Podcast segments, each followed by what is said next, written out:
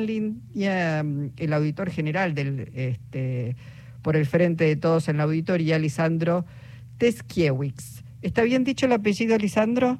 Está perfecto. Bueno, bueno, eh, como siempre, digo, los análisis sobre los gastos de las distintas administraciones es posterior, pero en ese análisis, eh, ¿qué, ¿qué han encontrado? Sí, la verdad que es este, muy preocupante lo que nosotros encontramos en este informe, ¿no? Este, nosotros lo primero que encontramos es un sistema de compras plagado de irregularidades en medio de la pandemia. Es decir, no sé si ustedes se acuerdan, este, pero para ponernos en contexto, la ciudad de Buenos Aires automáticamente cuando el gobierno nacional este, establece el ASPO, ¿no? El primer aislamiento y demás, vota una ley especial de emergencia económica para que este, Horacio Rodríguez Larreta pueda modificar el presupuesto a su gusto, ¿no? Para poder utilizar más partidas y más dinero para la emergencia, ¿no? Luego de eso, la, la legislatura nos pide a la auditoría, bueno, fíjense cómo, cómo gastó este dinero, que, que, ha hecho. Y lo que nosotros nos encontramos es que esa emergencia económica, Horacio Rodríguez Larreta la utilizó para saltar toda la normativa de compras de la ciudad y hacer cualquier desaguisado. Este, acá analizamos algo muy chiquitito, la compra de barbijos, de camisolines, ¿no? Este, que eran elementos que se necesitaban masivamente y esenciales para este momento, ¿no? Este barbijo tricapa de un solo uso, de eso estamos hablando. Y lo que nos encontramos, lo primero que nos encontramos es que la ciudad de Buenos Aires, como este tipo de, de elementos son de uso cotidiano en los hospitales, más allá de que en este momento necesitábamos en una mayor cantidad, la ciudad de Buenos Aires tenía cuatro licitaciones con órdenes de compra abiertas es por ahí un poco técnico, pero una orden de compra abierta es uno firma un contrato con un proveedor, fija a qué precio le va a vender y después uno le va pidiendo, el proveedor le manda y uno paga lo que efectivamente le mandaron. Bueno, teníamos cuatro contratos con proveedores aprobados por la ciudad, este, con precios, con precios. Negociado en un momento previo a la pandemia, por lo tanto con mejores precios, proveedores que tenían que tener stock y que estaban habilitados para vender productos médicos que estaban habilitados para vender insumos medicinales a hospitales, no cualquier empresa puede hacer eso, ¿no? Bueno, de estos cuatro contratos no le pidieron nada. ¿Qué hicieron? Teniendo esa, eso que ya estaba aprobado para proveerse de barbijos, camisolines y otros insumos médicos, salieron a comprar por contratación directa, es decir, en vez de licitación, elijo yo directamente al proveedor, ¿no? Entonces van y compran este, lo estoy diciendo de memoria, por ahí me equivoco en la orden, pero creo que la primera vez compran 3 millones de barbijos a una empresa que los fabrica, tiene su propia marca, Dimex, ¿no? Y pagan 35 pesos el barbijo. ¿no? Entonces después van y le quieren hacer otra compra y esta empresa le dice, no, no me compren a mí. Cómprenle a Roy Sociedad Anónima, que es mi representante comercial. Entonces van y le compran a Roy Sociedad Anónima, pero resulta que Roy Sociedad Anónima no puede venderle a la ciudad porque tiene problemas administrativos y no actualizó su información en el sistema de proveedores de la ciudad. Sin embargo, Rodríguez Larreta va y le compra. ¿Pero cuánto le compra? ¿35 como le había comprado el fabricante? No.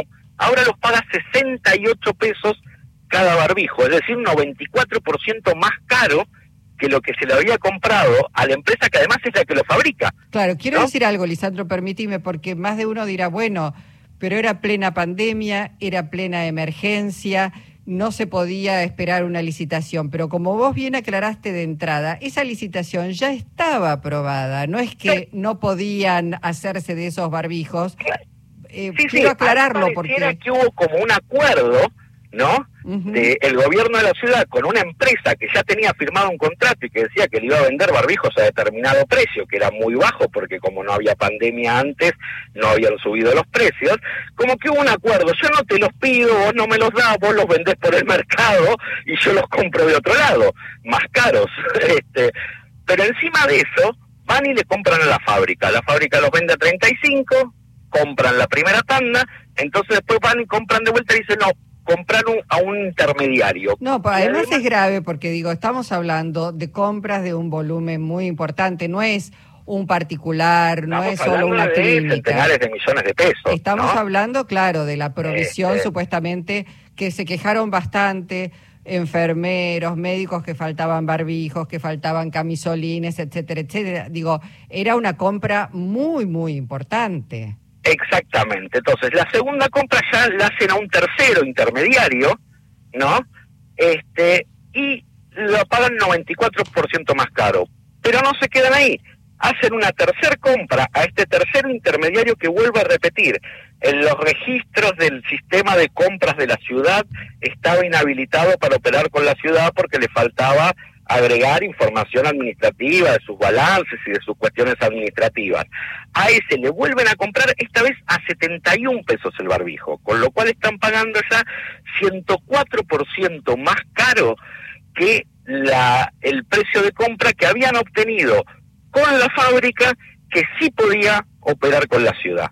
No, digo, esto es, es lo primero y es escandaloso. Claro, bueno, seguramente así debe haber en distintas áreas del gobierno cuando la auditoría repasa, bueno, una cantidad de, yo diría a esta altura, malversación de fondos, digo, en detrimento de los ciudadanos y ciudadanas que pagamos los impuestos en la Ciudad Autónoma de Buenos Aires, eh, que debe ser gravoso y, y además, este digo, ¿amerita esto la, apertura de un, pedido no solamente de informes en la legislatura, que nunca van a dar informes o nunca responden las preguntas, abrir una causa judicial por malversación de fondos? ¿Qué, qué se puede hacer con esto? Amerita una investigación profunda de qué es lo que ha sucedido, porque además esta que estábamos mencionando es la irregularidad más evidente.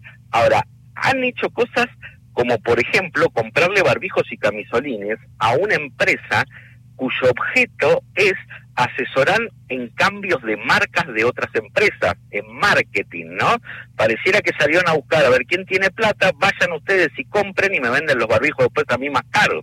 Este, han hecho cosas triangulación, eso se conoce como triangulación. Claro, triangulación. Yo ya sé que necesito esto, en vez de comprarlo al precio que lo puedo conseguir, mando un tercero él lo compra y se lo compro más caro ese tercero, pero además un tercero que nada tiene que ver con los insumos médicos, lo cual además está prohibido, no le pueden comprar insumos médicos a quien no se dedica a eso, porque son cosas muy delicadas. No puede ser que este, suministren este, insumos para un hospital empresas que se dedican a la informática o al marketing. Mm. Este, después en los expedientes no había precios de referencia para que ustedes se den una idea, cuando la ciudad quiere hacer una compra, lo primero que hace es abrir el expediente y poner los precios de referencia. Bueno, quiero comprar barbijos, más o menos cuánto cuestan.